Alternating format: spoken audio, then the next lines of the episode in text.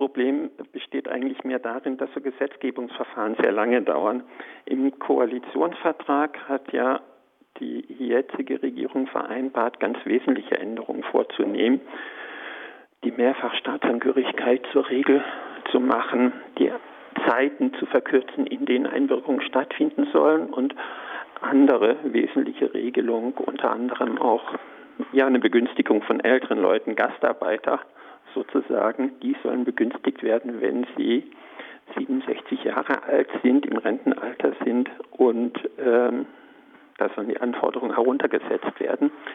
Ja, dieser Vorschlag oder diese Einigung, die muss in ein Gesetz umgesetzt werden und da hat ja die Bundesinnenministerin im November angekündigt, eine, oder hat einen Referentenentwurf mitgeteilt und angekündigt, dass äh, darüber jetzt beraten werden soll. Die Erwartung oder das Versprechen war, dass bis zum Jahreswechsel oder zu Beginn des Jahres tatsächlich auch dieser Entwurf veröffentlicht werden darf oder kann, weil vorher halt die Regierung das intern abstimmen muss. Jetzt ist noch nichts veröffentlicht und wir haben ja schon fast Ende März. Ähm, das spricht dafür, dass es große Schwierigkeiten gibt, diese neue Idee, doch recht grundlegende Änderung des Staatsangehörigkeitsrechts tatsächlich äh, umzusetzen. Ähm, solange es keinen veröffentlichten Entwurf gibt, weiß man natürlich auch nicht sicher, was jetzt im Augenblick geplant ist. Das sind die Hauptschwierigkeiten, die es gibt, wenn man über das neue Staatsangehörigkeitsrecht berichten will. Ich habe mir mal da angeschaut, die letzte Änderung des Staatsangehörigkeitsgesetzes, da gab es einen Entwurf im Juli 2019. Das war nicht der Referentenentwurf, der jetzt existiert, sondern der erste veröffentlichte Entwurf. Und das Gesetz ist schließlich erst zum 1.8.2021 in Kraft getreten. Also so ein Gesetzgebungsverfahren dauert halt sehr lange. Und innerhalb des Gesetzgebungsverfahrens finden in der Regel noch relativ viele, teilweise grundlegende Änderungen statt oder einschneidende Änderungen zumindest, sodass hm, man heute nur Prognosen abgeben kann über das, was jetzt für die Zukunft beschlossen werden soll. Aber man kann immerhin doch relativ genau darüber informieren, was in jüngster Vergangenheit beschlossen worden ist. Einbürgerung ist ein Grundrecht. Unter dem Motto stand, fand eine Demo statt am 10. Februar dieses Jahres von den Migrants Freiburg. Stimmt das? Einbürgerung steht nicht als Grundrecht in, mhm.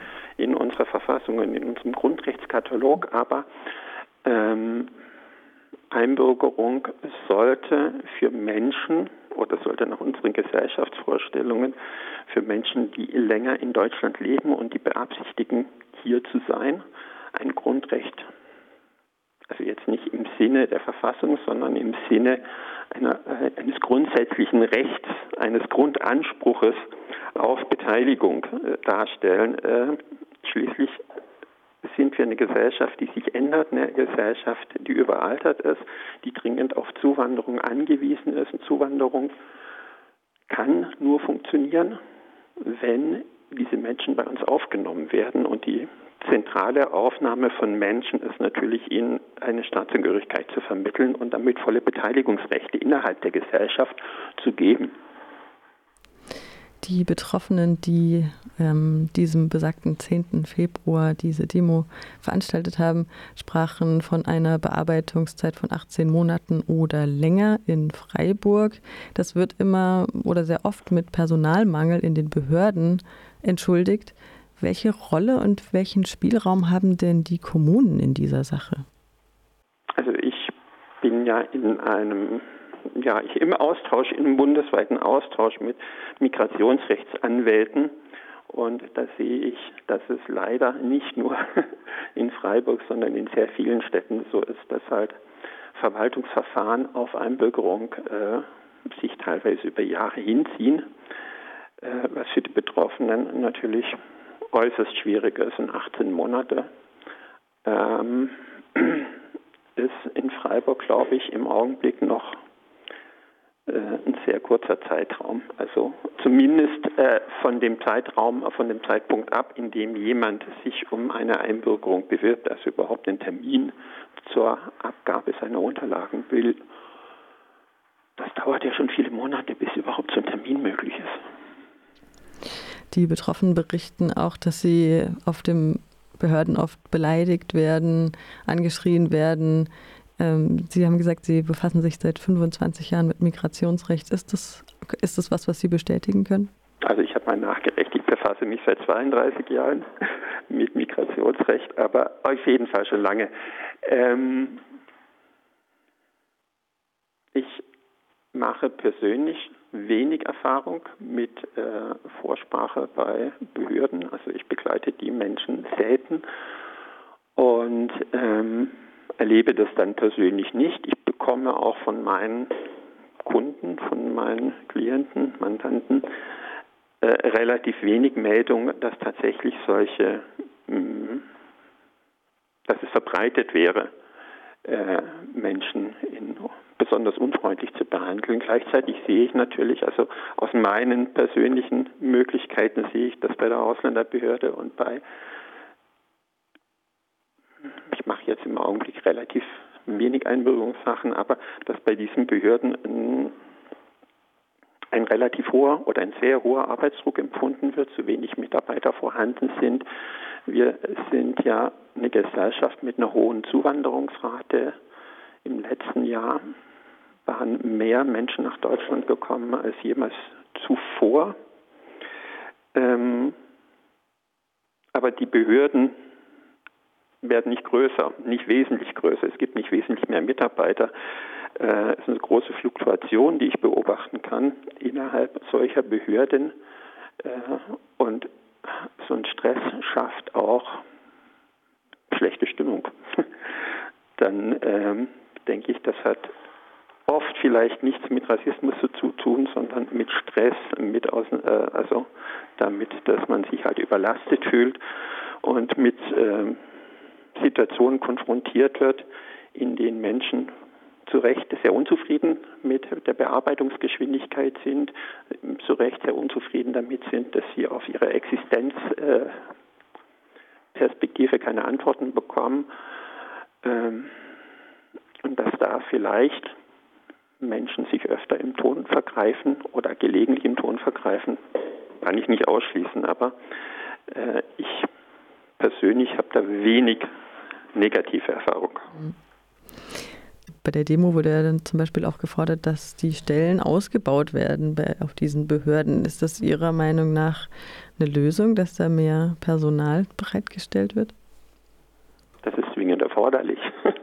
Also ich meine, das ist haushaltstechnisch vielleicht schwierig für äh, Kommunen, wenn sie nicht äh, aus dem Staatssäckel genügend Geld erhalten, um ihre Verwaltung aufrechtzuerhalten, aber notwendig, um äh, diesen Standard im gerade im Einwanderungsbereich, also im Migrationsrecht, äh, im Ausländerrecht, im Einbürgerungsrecht, um da eine ähm, Bearbeitung in annähernd angemessener Zeit zu leisten. Also es ist zwingend notwendig. Ne? In der Corona-Zeit haben sich die Behörden relativ abgeschottet und man muss beobachten, dass halt äh, sozusagen die, die gestrichene Möglichkeit, überhaupt mit den Sachbearbeitern persönlich in direkten Kontakt zu kommen, dass die äh, weitgehend aufrechterhalten wird.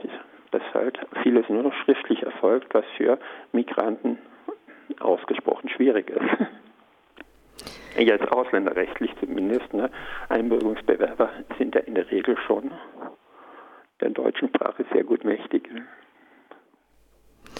Das und zusammen mit einer zunehmenden Digitalisierung wäre vielleicht auch ein Ansatz, den die besagte Demo der Migrants Freiburg auch in ihre Forderungen aufgenommen haben. Harald Schandl, Sie halten heute Abend den Vortrag Das neue Einbürgerungsgesetz in der Aula der Hebelschule in der Engelbergstraße 2. Ähm, Sie werden da ein wenig Input geben und es wird auch viel Raum zur Diskussion geben. Was erwartet denn die Menschen, die dann zu, uns, zu Ihrem Vortrag gehen heute Abend? Ja, auf jeden Fall ein Überblick dessen, was bisher über das neue Einbürgerungsgesetz bekannt geworden ist und ähm, auch, was ich für wichtig halte, eine Darstellung der letzten Änderung, weil in der letzten Änderung des Einbürgerungsrechts ja ein seit Jahrzehnten überfälliges Unrecht angegangen wurde, nämlich die Wiedereinbürgerung von Menschen, die im